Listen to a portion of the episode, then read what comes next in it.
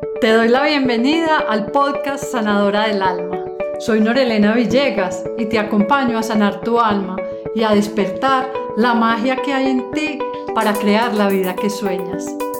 Te comparto herramientas que me han servido y han permitido a otros crear relaciones armoniosas, gerenciar sus emociones, incrementar la confianza y descubrir el poder personal. Bienvenidos a nuestro episodio de hoy.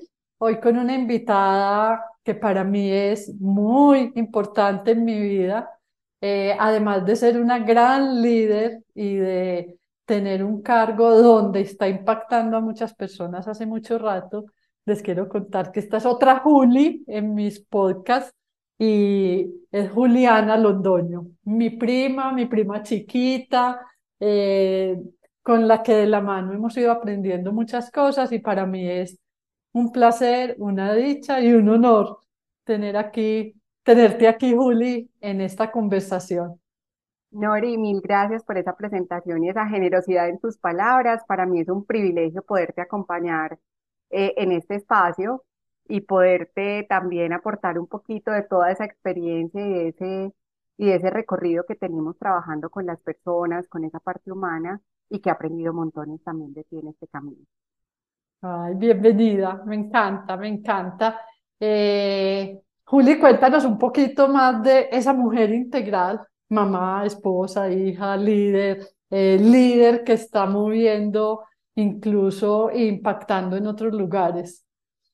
Bueno, eh, soy una mujer muy apasionada por lo que hago en todos los sentidos. Eso implica el rol de ser mamá, de esa aventura y esa montaña rusa de todos los días, eh, esposa de, de, un hombre muy distinto a mí, eh, un ingeniero biomédico, súper académico, eh, muy por el lado de la ciencia, yo por el lado pues como más humano, pero logramos hacer ahí pues como un equipo maravilloso, un hombre increíble, ya llevamos 18 años pues como en esta historia juntos y, y disfrutándonos esta aventura de ser papás.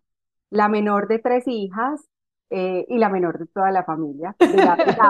la, primita menor. Entonces no puedo decir la porque yo creo que todos me matan. Eh, y bueno, eh, siempre desde muy pequeñita, enamorada de la comunicación, he creído que es como una piedra angular en todos los procesos que tengamos, independiente como del rol o de la, la formación académica que tengamos. Y pues me incliné por ese lado, estudié comunicación social, periodismo, al principio me soñaba pues la periodista que iba a cambiar el mundo y que iba a encontrar la verdad. Ya en ese recorrido me empecé a inclinar mucho más por un tema organizacional. Eh, cuando salgo también pues como de la universidad estaba en todo su furor, las redes sociales apenas empezando a salir, me meto en el sector público, en esa época, pues Medellín Digital, que fue eh, una entidad que logró mm. impactar muchas, eh, personas dentro de la ciudad, emprendedores, eh, ciudadanos, la parte educativa, cómo aprovechar como ese tema digital. Posteriormente paso pues como ya directamente con la alcaldía a acompañar procesos de, de cómo trabajar ese tema digital, entonces pues realmente el tema de gestión humana en mi vida no estaba tan presente. Eh, ya estando en el sector público, el ritmo supremamente pesado, eh, yo muy recién casada, entonces como que digo, no, yo quiero volver como al sector privado y ya dedicarme al tema corporativo y entro a una agencia de comunicaciones a trabajar comunicaciones dentro de la compañía. Me toca una transición gerencial, donde me toca hacer todo el tema de gestión del cambio, ese puente para construir pues como de lado y lado desde esas diferencias y también entendiendo las dinámicas pues de cada persona, de cada perfil y, y bueno, me, me enamoré del proceso. Dentro de ese reto era hacer pues como esta compañía el mejor lugar para trabajar, no para una medición ni una certificación, sino que todos los que hacíamos parte del equipo lo sintiéramos así. Y al año de estar en esta organización, eh, la gerente me dice, necesito una directora de gestión humana, Juli, quiero que seas tú. Y yo como que, ¿cómo así? Gestión humana, yo ni idea, pues no, ¿cómo así? Entonces me dice, Juli, es que lo que yo quiero es que tú sigas haciendo desde este rol lo que nosotros eh, hemos hecho siempre, pues como desde comunicaciones, lo que me has venido acompañando, entonces quiero que lo sigas haciendo desde este proceso. Le digo, sí, acepto, pero hagamos algo, hagamos un ensayo, es el periodo de prueba más largo de la vida, seis meses, como para ver si a mí me gustaba y si también era yo la persona con las competencias Ok. que necesitaba, pues como en ese momento el rol. Eh, entonces, bueno, desde ahí ya empiezo a engancharme con el tema de gestión humana, a trabajar mucho más cercano a las personas, a entender pues como las dinámicas que sí o sí tiene que tener un equipo de gestión humana, pero también a, a ponerle mi sello y mi toque desde comunicaciones, cómo llevamos pues como a las personas a desarrollar su, su potencial pues como al máximo nivel. Y bueno, desde eso ya Nori más de 10 años y, y aquí súper enamorada de este proceso. Muchas personas han pasado por este camino y me siento realmente muy privilegiada de poder trabajar, creo yo, que con lo más importante en cualquier organización, que son las personas. Y hasta ahora, eh, hasta este momento de tu profesión, cumpliste con la misión ya de voy a estudiar comunicación para cambiar el mundo. Creo que has cambiado el mundo de muchas personas. Lo que pasa es que ese es el tema de las declaraciones. Cuando yo declaro que quiero cambiar el mundo y me lo imagino así, no es así como me lo imagino, llegan otras maneras de hacerlo.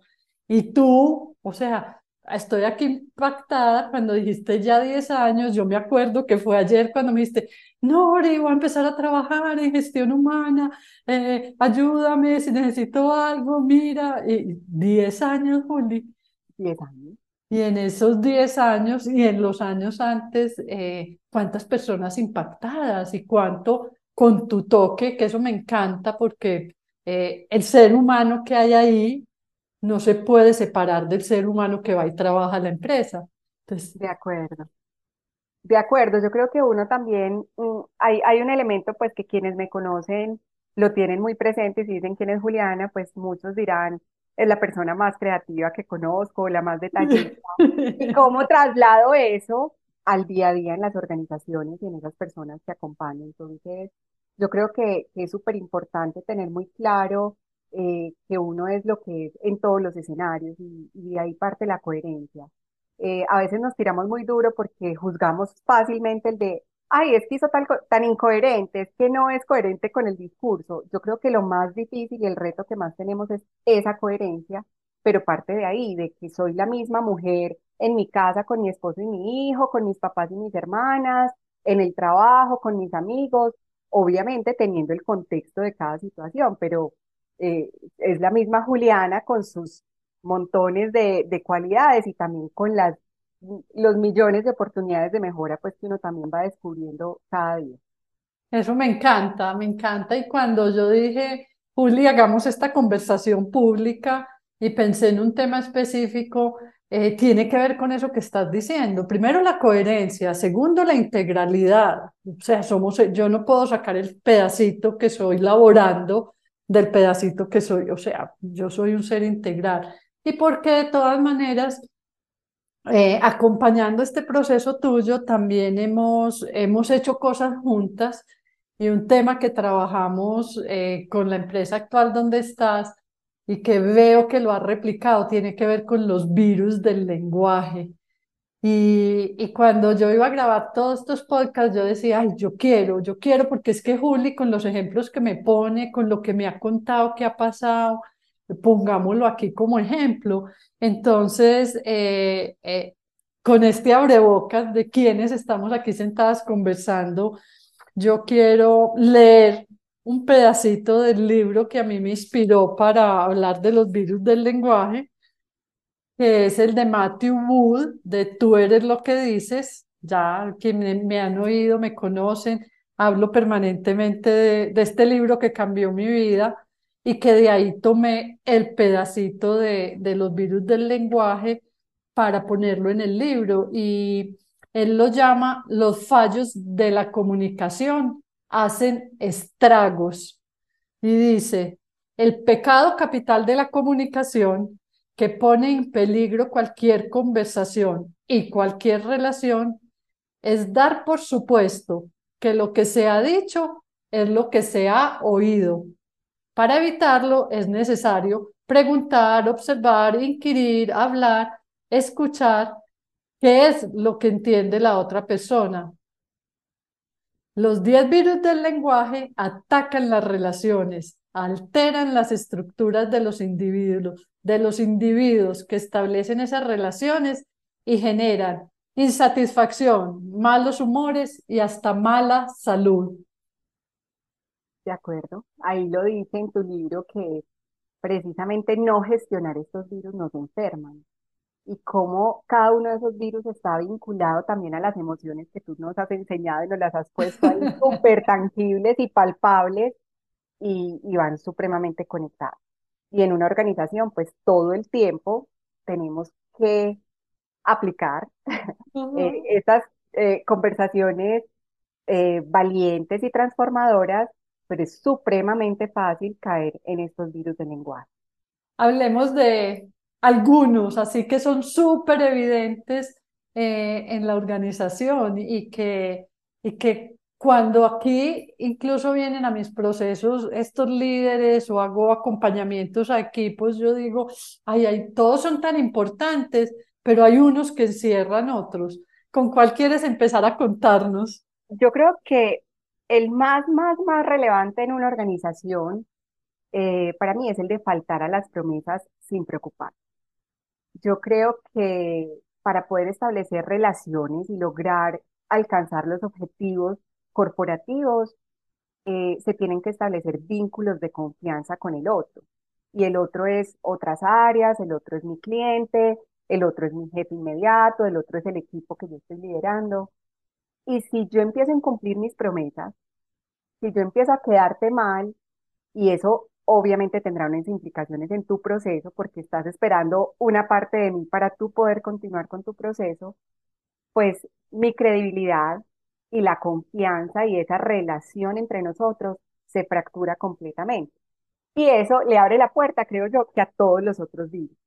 Entonces creo que de ahí parte también el que empezamos a hacer juicios, empezamos a tener un montón de suposiciones, a tomarnos los temas personales y demás, pero todo parte de esa falta de coherencia, de que si yo me comprometí con algo, si yo, Juliana Londoño, te dije, no, ahora vas a tener esto y esto en tal hora, y lo vamos a hacer de esta manera, y pasa el tiempo, y no cumplo con mis acuerdos y mis compromisos, pues empezamos a fracturar esas relaciones. Y eso no solo afecta en temas de virus del lenguaje como tal, sino que afecta en los resultados corporativos y afecta también en la cultura de la organización, porque entonces nos empieza a generar unos ambientes de trabajo que se vuelven muy tensos precisamente porque ya hay unos resentimientos y hay unas emociones asociadas a ese incumplimiento, a esas promesas que, que no cumplimos y que no nos preocupamos por cumplir. Eh, hay dos temas con el, con, el, con el virus como tal. Lo voy a leer. Faltar a las promesas sin preocuparse. Esto afecta la confianza. Y cuando en la cultura, yo no sé esto cuándo empezó a pasar, yo antes eh, oía a los abuelos, atrás, muy, muy atrás, que decían, yo di mi palabra. Y cuando doy mi palabra, la cumplo. Sí, eso es una promesa. ¿A qué me comprometí yo? ¿A qué estoy diciendo que sí cuando me comprometo? Y yo creo que ahí empieza como el primer pedacito donde en las organizaciones y en la vida nos empieza a pasar que me comprometo y ni siquiera sé a qué me comprometí. No sé qué le dije que sí al otro. Entonces yo te digo que te acompaño en el proyecto nuevo, pero no sé eso qué implica en tiempo, en especificaciones, en qué tengo que poner. Entonces, eh, yo creo que el virus empieza a ser virus incluso antes de, de la promesa, antes de decir que sí, porque cuántas veces yo me tomo el tiempo de decir, eh, así como me preguntaste para empezar, ¿cuánto tiempo vamos a estar grabando? ¿Qué se necesita? Eh, ¿Qué debo tener? Entonces, si yo me comprometo, y no sé eso, yo no sé qué le está esperando el otro. Entonces, ¿cuándo se convierte en supervirus? Cuando me comprometo y ni siquiera sé a qué me comprometí. Y si me comprometí, digo, no se acuerda, si no me lo ha pedido es que no es muy importante. Eh, y seguramente se le olvidó porque no me ha vuelto a decir nada. Entonces, ahí cuando lo dijiste, y, y ese me encanta, cómo se fractura la confianza. y después de fracturada la confianza en un equipo, en un líder, ¿cómo hacemos para recuperarla? Nori, y eso es súper difícil, o sea, yo creo que lo más difícil es uno construir confianza. Es un proceso de todos los días eh, ratificar las relaciones, eh, hacer que sean sólidas, eso no es fácil, es una construcción diaria y no solo en las organizaciones, una relación de pareja con tus hijos, o sea, todo el tiempo el tema de construcción de confianza en una relación es muy complejo, pero es lo más fácil del mundo romper y fracturar la confianza. Y empezamos por ese tema. Primero, no tener claro a qué me estoy comprometiendo y segundo, teniéndolo claro, no cumplir y que no me preocupe el no cumplir, porque finalmente eso también me deja en tela de juicio frente a todas las personas que tengo alrededor. Entonces yo creo que, que para empezar y, y, el que creería yo que más impacto tiene dentro de una organización es ese virus. Y como te dije ahorita, pues eso le abre la puerta a todos los otros virus también. Juli, y, y el no me importa, o sea, mientras lo decías, me sale a mí como cuando yo chiquita hacía pataleta y le alzaba los hombros a mi mamá, a mí no me importa, no me importa. Y cuántas veces el no me importa no es tan consciente, pero, ay, es que no lo pude hacer. Ah, es que mi jefe me llamó para otro proyecto. Ay, es que no viste que ayer en la junta dijeron tal cosa. ¿sí? Entonces, ¿cómo, cómo nos vamos llenando de explicaciones para justificar por qué no cumplí? Y, y, y, mi invitación cuando en el libro y cuando acompaño a los líderes es, ok, me comprometí. Pueden pasar muchas cosas para no cumplir, pero ¿cómo me hago cargo? ¿Qué tengo que hacer? ¿Cuál es la conversación que tengo porque si yo me comprometo contigo, tú te comprometiste a la vez con otro y esto es un dominó. De acuerdo. Nori, y no quiere decir que, que haya inflexibilidad o que sea innegociable, porque a todos se nos presentan situaciones, eh, algo que nos prolonga el compromiso, que no podemos cumplir, pero no es no cumplir porque sí, es tener elementos para tener otra conversación. Entonces ahí sí, ser muy claro en las peticiones y también ser muy claro en hasta dónde puedo llegar y renegociar la entrega. Eh, mira, es que se me presentó esta situación o tenemos una contingencia. En cualquier momento eso puede pasar, pero lo delicado es cuando pasa la contingencia, yo incumplo mi promesa y la otra persona se queda sin entender qué pasó pues yo creo que lo mínimo también es eh, comunicar, no voy a poderte cumplir en este plazo, pero me comprometo y hago una nueva negociación como en esa promesa. Entonces, no es también pues como ser inflexible, si es que te comprometiste y es que era para hoy sí o sí o sí, sino que yo creo que también hay que ser un poco flexibles, entender que las dinámicas cada vez más son mucho más eh, activas, más el reloj corre como más a prisa, entonces a veces cuesta cumplir en los plazos iniciales, pero sí es muy importante, y esto se lo digo mucho a mi equipo, es no es decir no, es decir no, pero con argumentos y entendiendo también el momento en el que lo vamos a hacer, no es en la fecha de entrega. Si yo ya me di cuenta que no voy a poder cumplir algo a lo que me comprometí por X, Y, Z circunstancia, pues levanto la mano oportunamente y hacemos un nuevo compromiso. Yo creo que eso es muy importante, Nori, ser flexibles en este mundo tan cambiante, la flexibilidad es muy importante, pero pues tener también esa transparencia y el criterio para poder tener esas conversaciones. Y para la muestra un botón, ¿cuántas veces hemos programado la grabación de este podcast?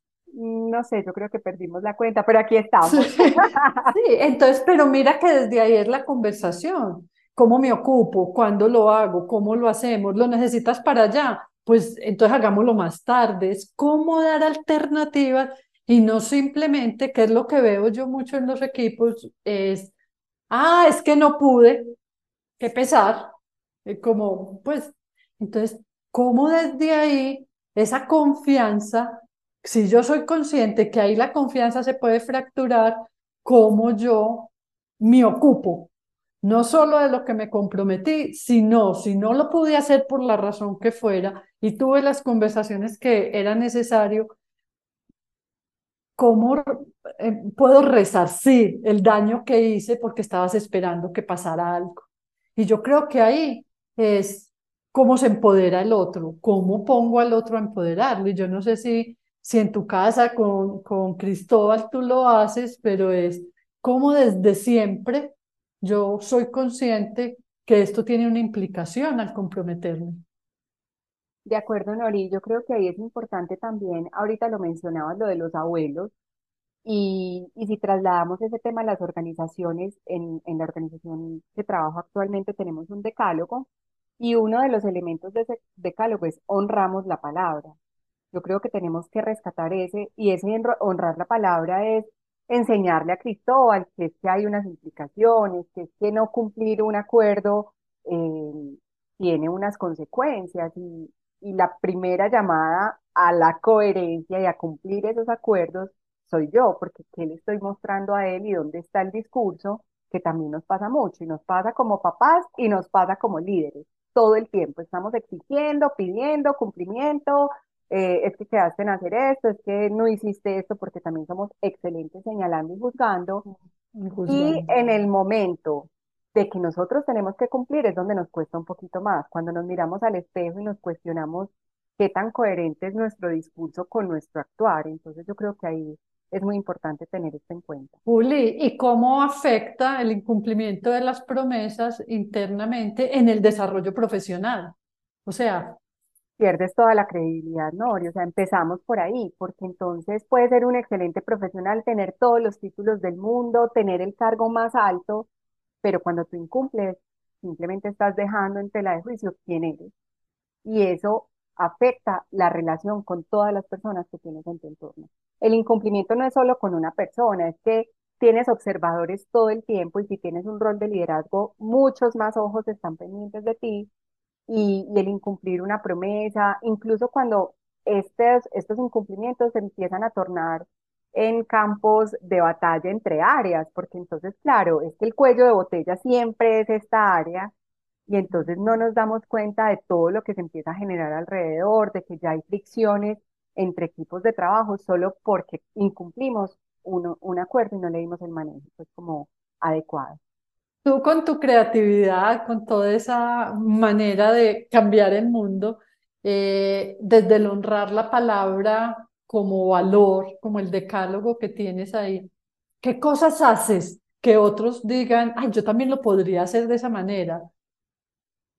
Pues Nori, yo creo que esto va muy de la mano con lo que uno también aprende en la casa. O sea, eh, para mí el tema de valores, de principios, no es una cosa que estamos aprendiendo en las universidades y que uno va a un curso de valores. Yo creo que esto viene desde casa y, y viene también desde esa coherencia, como te decía ahorita, de tener conversaciones supremamente claras, de, de entender qué es lo que están esperando también de mí, que pues ahí va muy de la mano con, con el otro virus, de vivir con expectativas no comunicadas eh, o no hacer peticiones, porque pues de lado y lado ahí, ahí tenemos como estos virus, pero yo creo que, y tú lo dices mucho, a conversar se aprende conversando. Exactamente lo mismo es con este tema de los valores, de ir teniendo como esa coherencia y es honrar la palabra.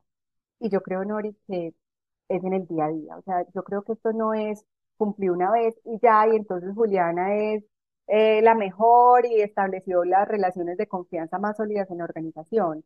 Porque es que si hoy cumple y mañana no, y pasado mañana de pronto, o cumplí a medias, eh, creo que ahí es donde está el reto y, y yo creo que lo principal es mirarse uno mismo, entender que hay días en los que no es posible cumplir y que por X o Y circunstancia no pudimos llegar a, a ese compromiso.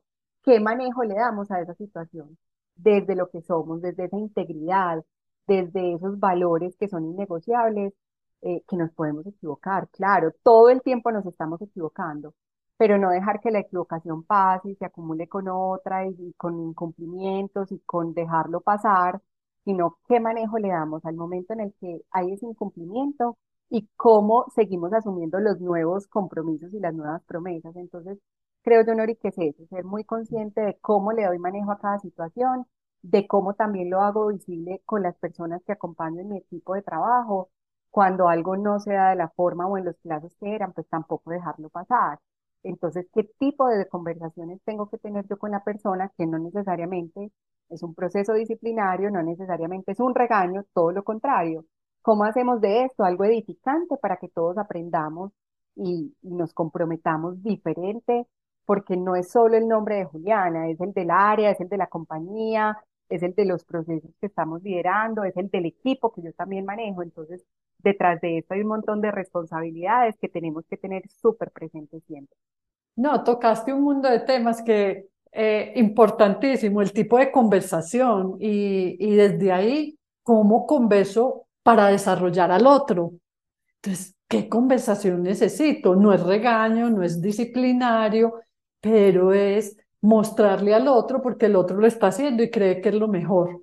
Tocaste ese punto. Tocaste otros dos virus y, y, y, bueno, vivir con expectativas no comunicadas. El otro debería saber, el otro se debería imaginar. Es que si yo estoy en este cargo, toda la gente me tiene que decir que sí, eh, pero no lo nombramos. Y si yo no lo nombro, ahí es donde hace estragos en la comunicación y juntaste el vivir con expectativas no comunicadas con el pedido. Y yo me voy a, si me voy organizadamente en la estructura de ontológica, eh, ¿de dónde vienen las promesas? De un pedido que hice. Y si yo no soy claro en el pedido, o espero que el otro lo adivine, que es vivir con expectativas no comunicadas, desde ahí ya empieza eh, la fractura en, en, en lo que el otro también se va a comprometer. Y cuántas veces pasa en, en la vida que es un pedido cortico, sí, ve, haceme esto. Y cuando llega y no es eso, y no está en el formato que quería, ni para la fecha que era, ni con los colores que quería. Entonces, pedir es un supervirus cuando no lo hago de la manera adecuada. Y como lo llamo ya más adelante, se convierte en, hay una vacuna que yo me puedo aplicar de la manera adecuada de pedir. Entonces, ¿cuánto pasa que como líder, que como parte de un equipo, de una cadena de producción, que no necesariamente tiene que ser productos, sino también servicios, esos pedidos son incompletos Nori, y lo hablábamos ahorita, cómo estas, estos virus van teniendo conexión con el tema emocional. Entonces nos llenamos de rabias porque es que yo le pedí esto y como me manda algo que, que no se acerca ni poquito a lo que yo quería. Es que yo quería un Excel y me lo mandó en PDF. Yo creo que eso nos empieza a llenar de rabias y eso sí que fractura las relaciones. Entonces, eh, es que para mí son como inseparables los virus del lenguaje, porque es que por lo general el uno nos lleva al otro y todos están conectados con un tema emocional que finalmente las emociones son las que mueven nuestras relaciones. Entonces ahí me parece súper importante tener esas claridades y más que los virus, identificarlos, tener también claras las vacunas, que me imagino que tendrás otro episodio para esto, pero que seamos muy conscientes de, de cuándo caemos en un virus y de rápidamente poder actuar para mitigar el impacto que estoy generando, no solo en el otro, sino en mí mismo, en, en la credibilidad de la que hablábamos ahorita, en, en cómo eso impacta, eh, cómo me ve el otro, cómo me copia el equipo de trabajo también, porque es que como líderes eh, tenemos esa inmensa responsabilidad de que seamos líderes con el ejemplo. Yo creo que la única forma de liderar, y, lo dicen también desde ser papás, es con el ejemplo. Entonces yo como te voy a exigir que seas claro en las peticiones que me haces y cuando yo te pido algo lo tiro en el aire y espero que me, me lo entregues pues como, como con la mm, bolita de cristal y aquí yo hago un chiste interno en la compañía, yo soy como, en dotación tenemos que pedir la bolita de cristal para que entendamos bien qué es lo que están esperando de nosotros, del proceso, del área, en fin, porque claro, pero tampoco estamos siendo claros en, en lo que están esperando de nosotros, ni pedimos tampoco con claridad. Entonces eso empieza a haber un montón de baches y de brechas que indiscutiblemente va a impactar en los resultados, en el relacionamiento y en la cultura, como te decía ahorita, ¿no? Y cuando tocaste ahora también el tema de las emociones, al principio nombraste una específicamente y cómo empieza el resentimiento. Ay, yo para qué le digo a mi jefe, a todo me dice que sí y nunca cumple. Eh, o yo para qué le digo a tal área, porque además se empieza a generalizar. Ay, en tal área, no, nunca hace. No, a mí ya me dijeron que tal área. Entonces eh, eh, se va creando un resentimiento, un dolor que, que si se queda anclado o en el área o en el cuerpo o en la relación, cuánto daño hace. Entonces, separarlos, así como separarlo de las emociones, no es posible. Pero sí dijiste algo que me encanta y que quien que nos está escuchando en este momento se lo puede llevar como regalo, es yo empiezo a identificar en mí cuál virus aparece más fácil, aparece más cotidianamente, eh, o caigo más fácil en ese virus. Ah, es que si a mí no me enseñaron a pedir, probablemente tengo que estar más atenta en el momento de pedir. O yo soy muy de comprometerme y, relajarme porque yo a todo digo que sí para quedar bien, pero no lo hago. Entonces, ¿cómo empiezo a mirarme y a verme en los distintos escenarios? Eso como me está impactando. Y aquí la invitación adicional, Nori, es a bajarme un poquito la revolución. Eh, como les decía ahorita, el, el, mundo organizacional va mil por hora, esto está cambiando todo el tiempo, eh, las exigencias son cada vez más altas, los plazos son más cortos. Entonces, yo creo que ahí también es eh, tener esos espacios como de bajarle un poquito a la intensidad, al corre-corre y, y tener esos espacios de reflexión y de mirarnos en el espejo, como lo dije ahorita, de poder reflexionar nosotros dónde estamos cayendo, qué estamos haciendo distinto, para bien o para mal, y poder tomar pues como los correctivos oportunamente, porque lo otro que también pasa, Nori, es dejamos pasar muchas cosas, muchas promesas incumplidas, muchas peticiones que no fueron claras, en fin. Y ya cuando nos damos cuenta que de pronto debimos haber intervenido, lo hacemos muy tarde, cuando ya hay una relación fracturada, cuando ya alguien del equipo se cansó y tomó la decisión de irse de la compañía. Y nos damos cuenta, es por la evaluación de, de desvinculación, pues cuando ya nos hacen la retroalimentación, no, es que mi líder lo busqué varias veces para esto, esto, esto, quedó con estos compromisos y nunca los cumplió. Y qué doloroso perder personas buenas dentro de una organización porque no le dimos un manejo oportuno. Como te digo, Nori, somos seres humanos, estamos todo el tiempo expuestos a que cometamos errores, a que caigamos en los virus pero que seamos supremamente oportunos en la resolución de esa situación puntual y no dejemos acumular porque es donde también empezamos a dejarle cicatrices a nuestros equipos de trabajo. Juli, y más que cicatrices, yo estoy viendo y está llegando mucha gente también eh, colapsada emocionalmente, porque todos me piden, porque el jefe, porque todos lo quieren para allá, 24/7, conectado, entonces tengo que decir que sí porque a mi jefe no le puedo decir que no, o hay un juicio que está ahí y que ni siquiera se verifica y lo veo como si fuera una verdad absoluta.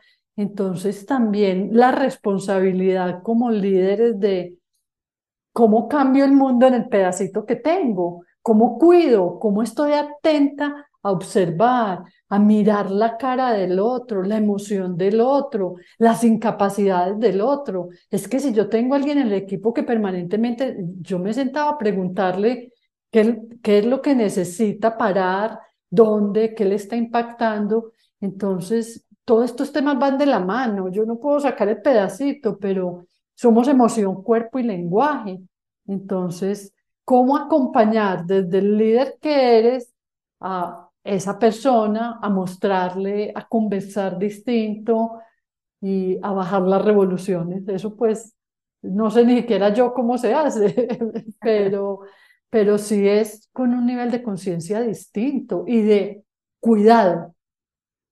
De acuerdo. Nori, y hay un tema que lo mencionábamos antes de empezar a grabar, y para mí finalmente la cultura corporativa está construida pues por los valores, los principios que son innegociables desde, desde la organización y también por los comportamientos.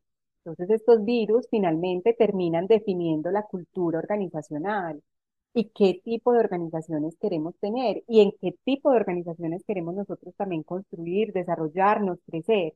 Entonces yo creo que también hay que tener la visual no solo desde mí, desde cómo yo manejo los virus del lenguaje, sino de cómo estoy impactando una cultura corporativa. Y si yo incumplo como líder, mi equipo incumple porque les estoy dando implícitamente el permiso para que lo hagan, por lo mismo que decía ahorita, liderar desde el ejemplo. Puedo ser un muy buen ejemplo o un muy mal ejemplo, pero estoy liderando un equipo de trabajo que finalmente terminamos copiando algunos comportamientos de nuestros líderes. Entonces, la responsabilidad es muchísimo mayor y, y ahí el tema de la cultura me parece absolutamente relevante y qué acuerdos y qué negociaciones vamos a tener dentro de la compañía para que cada vez que se presente una situación, uno de los virus, que se haga visible, cómo lo vamos a resolver, cuál es nuestro estilo para resolverlo, cómo hablamos aquí, es que aquí lo hacemos de esta forma, es cercano, es oportuno, nos podemos decir que no claramente con unos criterios, con unos argumentos claros y contundentes, eh, y eso finalmente termina aportando o dañando y fracturando totalmente también todo lo que pasa al interior de las organizaciones.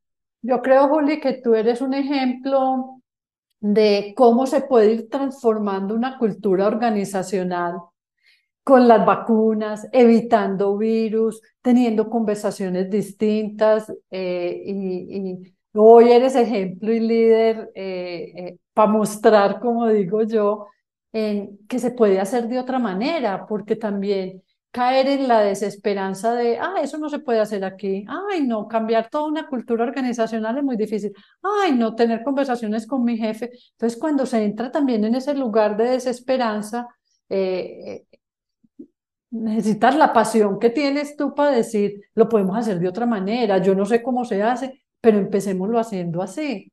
Entonces, eh, para mí eres ejemplo, ejemplo de, de, de compasión se puede hacer con atención, con cuidado, con aprender aplicar, con ser ejemplo pues, de muchas maneras para hoy decir, hay una cultura por la que estamos trabajando donde se puede liderar desde otro lugar.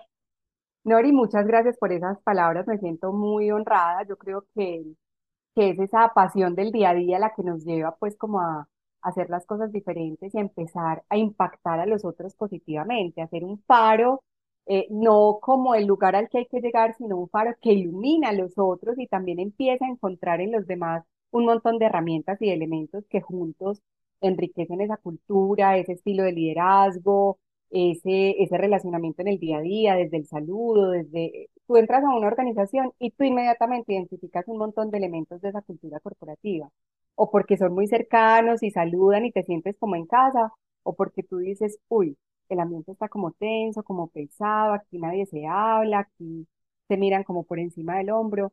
Entonces yo creo que finalmente desde ahí, desde, desde ese día a día y desde esos comportamientos, y no es los comportamientos del líder o del dueño de la organización o del CEO o del presidente o de los gerentes, yo creo que desde todos los frentes, desde todas las áreas, tenemos una responsabilidad inmensa en esa construcción. Y hay un tema que yo quisiera conectar aquí, Nori, no tiene tanto que ver, pero creo que es súper importante conocer la realidad de cada una de las personas que trabajan con nosotros. Porque también el virus aparece o termina siendo, teniendo un impacto mayor cuando yo no conozco la situación personal por la que está pasando la persona y al hacer unas peticiones que no son claras, que, que, estoy pasando por encima de los tiempos de, las, de las situaciones de la persona, termino siendo un detonante de unas crisis emocionales, de unos ataques de pánico, de ansiedad, de depresión, en fin. Entonces, ¿cómo desde, no solo desde el virus, evitar el virus, porque es un virus, sino porque conozco la realidad de la persona y sé hasta dónde puedo exigir, hasta dónde puedo comprometer a esta persona, hasta dónde le puedo hacer peticiones, hasta dónde los juicios que tengo son juicios que no me he tomado el trabajo de conocer a fondo y de entender ya con hechos y datos más claros qué es lo que está pasando para poder acompañar a la persona desde esa parte humana y no pasar por encima con todos estos virus que además la persona tiene en su casa y en su cabeza y en sus emociones, eh, un volcán, eh, situaciones demasiado complejas y que ahora sabemos que están mucho más disparadas. El tema de salud mental hay que hablarlo, hay que conversarlo, hay que tenerlo eh, en un lugar privilegiado en las casas y en las organizaciones, y cómo estos virus también pueden ser detonantes de crisis emocionales en nuestro equipo de trabajo porque no nos tomamos la delicadeza de conocer esa historia personal de alguien que nos está acompañando, que está sumándole a la organización, que está aportándole en el día a día y que puede estar pasando por un momento difícil y que nosotros terminamos de cargarlo más y de hacerlo aún más difícil. Uy, Juli, no, pues aquí nos podemos quedar horas conversando. Qué regalos tan grandes y, y qué bonito terminar esta conversación diciendo cómo cuido al otro, cómo estoy yo al tanto de quién es, qué conozco, qué necesita, cómo converso con el otro, en qué emoción estoy. Entonces, aquí estás haciendo una integración divina de emoción, cuerpo y lenguaje y desde cualquier lugar. Cómo ser ejemplo, cómo lidero desde el ser humano que soy, cómo soy coherente y cada vez ser coherente eh, eh, está más en el lenguaje, pero ¿cómo se hace eso? Eh, cómo conversamos y cómo le damos un lugar a la salud mental desde la casa. Y cómo aprendemos a ver alertas cuando, cuando empiezan a pasar, no, no cuando ya terminó y cuando ya renunció a un cargo buenísimo, un gran líder o una persona íntegra que pudiera estar. Entonces, no, esto es como para desmenuzarlo y, y, y decir, se puede hacer de otra manera y tenemos roles y impactamos vidas, cambiamos mundos eh, desde el lugar en que estamos. ¿sí? Entonces, Juli, gracias infinitas, eh, mi admiración, mi gratitud por recibirme en este espacio y por regalarnos esta conversación. A mí me deja como el corazón contento de decir, wow, todo lo que se puede hacer y es fácil, sencillo, simple y práctico. No, gracias a ti porque yo considero que nos has dado muchas herramientas y, y desde siempre pues te he admirado un montón estando chiquita antes de, de la comunicación y de toda esa historia. Ya tú eras un referente para mí en muchos aspectos. Y ahora cruzarnos, que nos des tantas herramientas desde el libro, desde cada conversación que tenemos, desde los almuercitos de primas, de esos encuentros que, que generamos también, y desde poder acudir cuando tengo una situación y necesito otra visual y otra mirada y siempre he encontrado en ti como, como mucha objetividad, eh, me das claridades sin darme la respuesta, como que tú tienes los elementos para resolverlo y, y lo, lo podemos ver desde, desde otra visual y ver otros elementos que pueden aportar pues como a las situaciones. Entonces la gratitud es para ti, además que nos has acompañado en esta construcción de cultura, somos una cultura que conversa, una cultura valiente, que tiene eh, es, esta transformación en las vidas de las personas eh, con herramientas muy desde el ser, donde lo humano es fundamental, donde tenemos un arreglador que nos habla de empatía y donde las conversaciones no solo son desde el líder a su equipo de trabajo, sino también nosotros, cómo abrimos las puertas para seguir creciendo, porque el liderazgo es un aprendizaje diario y constante, cómo también nos permitimos escuchar a nuestros equipos de trabajo y hacer más visible cómo podemos crecer todos. No es que nos la sepamos, que seamos perfectos, que somos pues la, eh, nos ganamos la medalla pues de la, de la integridad, de la coherencia. Yo creo que esto es de todos los días construirlo y la mejor forma de hacerlo es escuchando a nuestros equipos de trabajo también en doble vida. Juli, muchas gracias. Y empezaste diciendo a conversar se aprende conversando. Y yo le sumaría a, vamos a seguir aprendiendo todos los días. Entonces, no porque me equivoqué hoy o porque hoy apareció el virus, no puedo hacerlo.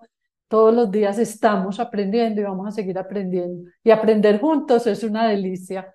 Gracias infinitas. Un abrazo inmenso para ti y bueno, para todos quienes nos están escuchando. Espero que se hayan llevado algunos elementos valiosos. Un fuerte abrazo.